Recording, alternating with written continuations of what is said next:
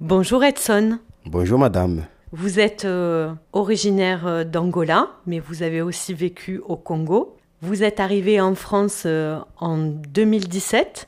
Est-ce que vous pouvez nous raconter comment s'est passé votre voyage vers la France?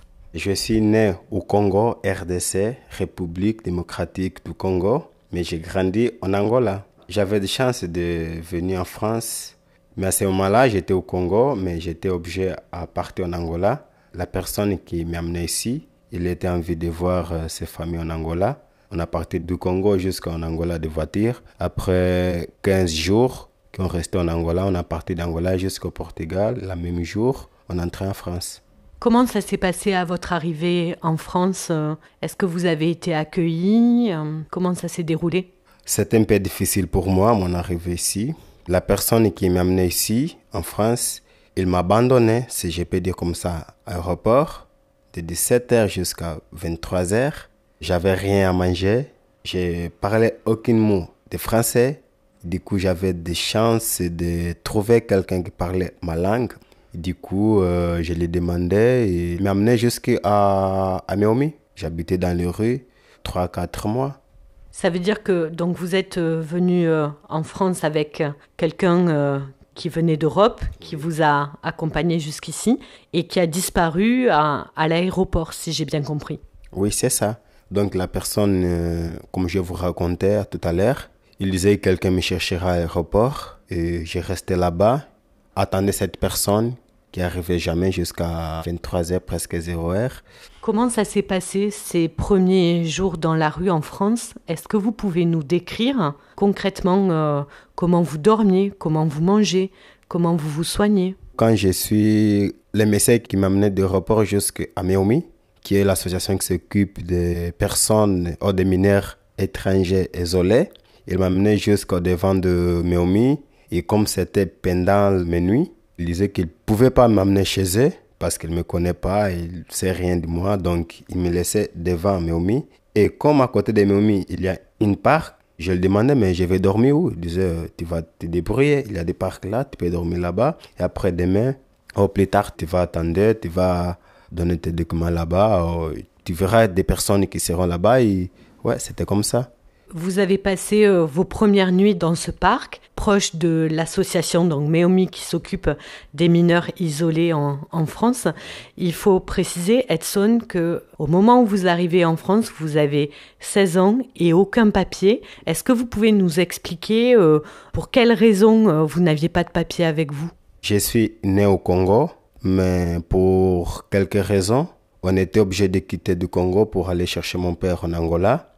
Du coup, pour quelques raisons aussi, on a quitté l'Angola pour retourner au Congo. du coup, quand j'ai retourné au Congo, j'avais pas de papiers de Congolais.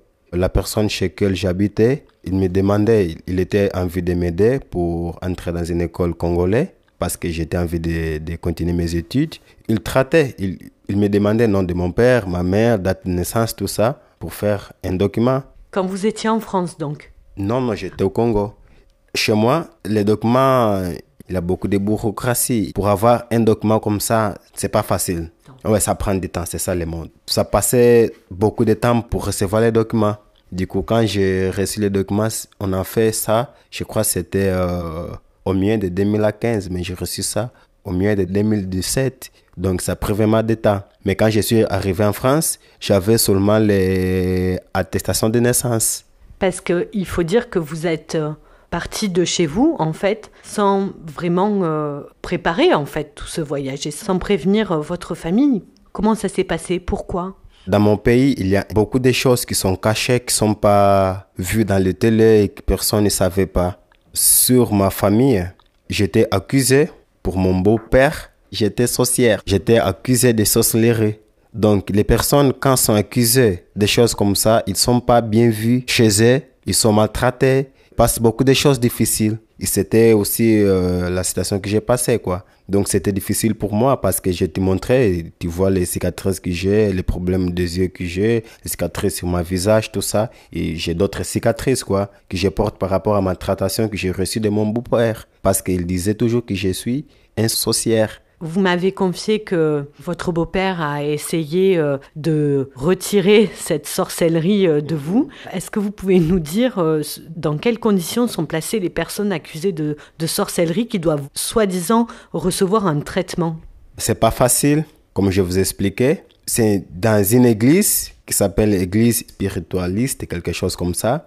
Donc là-bas, quand il m'amenait là-bas, il y avait des personnes presque de tout l'âge des vieilles personnes, des jeunes personnes, des personnes mineures comme moi. La manière de traitement, c'était pas vraiment romantique, quoi. Il y avait des personnes attachées et pour expulser les démons qui, cette personne, il y a dedans, il faut les taper avec les machettes, il faut les taper avec les grosses câbles électriques. C'était comme ça et quand j'ai vu des choses comme ça, je disais non, je je savais pas qui est être un sorcière je disais non, j'ai envie de pisser et donc j'ai quitté, j'ai sauté les murs, j'ai sauté l'autre mur et j'ai fui. En fait, devant la situation, le, spectacle, si je peux dire, de ces personnes qui étaient maltraitées pour qu'on fasse sortir la sorcellerie d'eux, pour que le démon sorte, devant le, le, spectacle de ces personnes euh, attachées, maltraitées, vous avez réussi en fait à vous échapper alors que vous aviez les mains attachées, je crois. Euh, comment ça s'est passé? Comme je dis toujours, mon Dieu est toujours près de moi. Il y a des choses que je faisais avec ma force que je ne pouvais pas faire. Donc je crois à un Dieu vivant et c'est cet Dieu qui me livrait toujours des situations comme ça. J'avais des mains attachées, comme je vous expliquais, mais je ne savais pas c'est les forces que j'ai trouvées où, je faisais comment pour sortir. Du coup, je suis sorti. Après, j'ai sauté les murs. Ce n'était pas les, les petits murs comme ça. Ils sont vraiment très grands et plus hauts que moi. Du coup, je me mis à courir. Après, j'ai attrapé, j'ai sauté. C'était 3, 4 ou bien 5 mètres, mais très haut. Et du coup, c'était pas facile. Donc, en fait, c'est un peu une, une force euh, surnaturelle, si je peux dire, qui vous a aidé à vous sortir de cette situation, en fait. Oui. Mais je parle pas à une force euh, surnaturelle, c'est ça le mot? Je dis toujours c'est Dieu. Il y a des choses qui ont fait. Après, tu te demandes, mais comment que j'ai fait ça? C'est pas normal que j'ai fait une chose comme ça. Donc c'est la même chose que j'avais ou que j'ai trouvé parce que dans la situation que j'étais, au milieu que j'étais, avec des personnes méchantes, si je peux dire comme ça, qui étaient à côté de moi, j'ai sorti parce que je crois que moi, il y avait des personnes qui avaient ces besoins de, de fuir. Mais le milieu, le, milieu, si je peux dire comme ça, tu peux pas le faire parce qu'il y a des personnes partout qui regardent pour contrôler s'il y a quelqu'un qui fuit ou pas. Mais j'avais Dieu à côté de moi pour le faire. Aujourd'hui, vous êtes en France depuis à peu près un an, un peu plus. Vous avez euh, appris à parler le français. Je crois que vous êtes inscrit dans une formation aussi. Est-ce que vous pouvez nous dire, euh, nous décrire euh, quelle est votre vie actuelle et comment vous vous sentez dans la société française? Maintenant, je suis dans un lycée. Comme vous savez que quand je suis arrivé, je parlais aucun mot de français. Je savais seulement le portugais, l'ingala. Et du coup, maintenant, je me débrouille un peu bien avec le français parce que j'ai appris grâce au secours catholique, grâce au lycée qui maintenant je suis intégré. Oui, je suis dans une formation que j'aimais pas du tout, mais comme j'avais pas de choix de le faire, j'ai m'inscrit cette année, j'aurai mon dernière année de CAP cuisine. Où est-ce que vous vivez? Je vis chez quelqu'un, chez une dame qui, qui travaille au cours catholique, qui m'aberge juste à ce moment-là. Je n'étais pas reconnu comme mineur à la Méomi.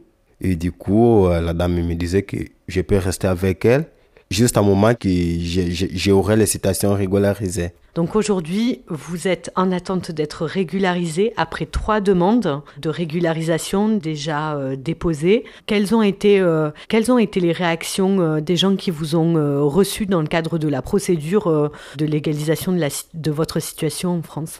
Je ne sais pas quelle est les politiques qu'ils utilisent pour voir quand les personnes il est ou pas. Je ne sais pas s'ils font quoi. Mais quand même, j'ai demandé à beaucoup des amis. J'ai un ami aussi qui était refusé, mais après, il était accepté. Mais j'ai rien compris. Je me demandais toujours c'est pourquoi? Parce que je faisais aucun examen. Il y a des examens qui sont faits ici pour voir si tu es mineur ou pas. Qui est l'examen des os et je crois aussi l'examen des dents. Ils ont une technique pour faire ça.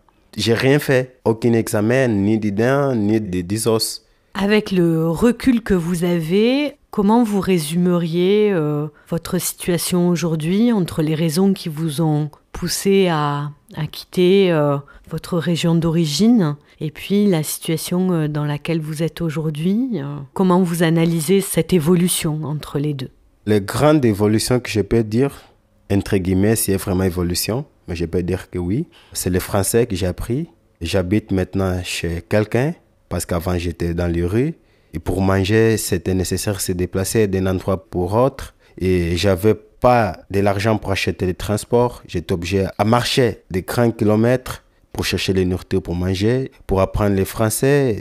Donc tout ça, c'était difficile. Mais comme j'étais envie d'apprendre, j'étais obligé à le faire. Oui, maintenant je, me débrouille pour parler le français. Finalement, euh, qu'est-ce que vous diriez des raisons qui vous ont poussé à partir de chez vous? Comme je vous expliquais, c'était pas ma choix de venir en France. La personne qui m'amenait ici, il me disait pas si on va aller dans quel pays. Il me disait seulement, pourtant, c'est dit Europe, à Lingala, qui est ma langue maternelle.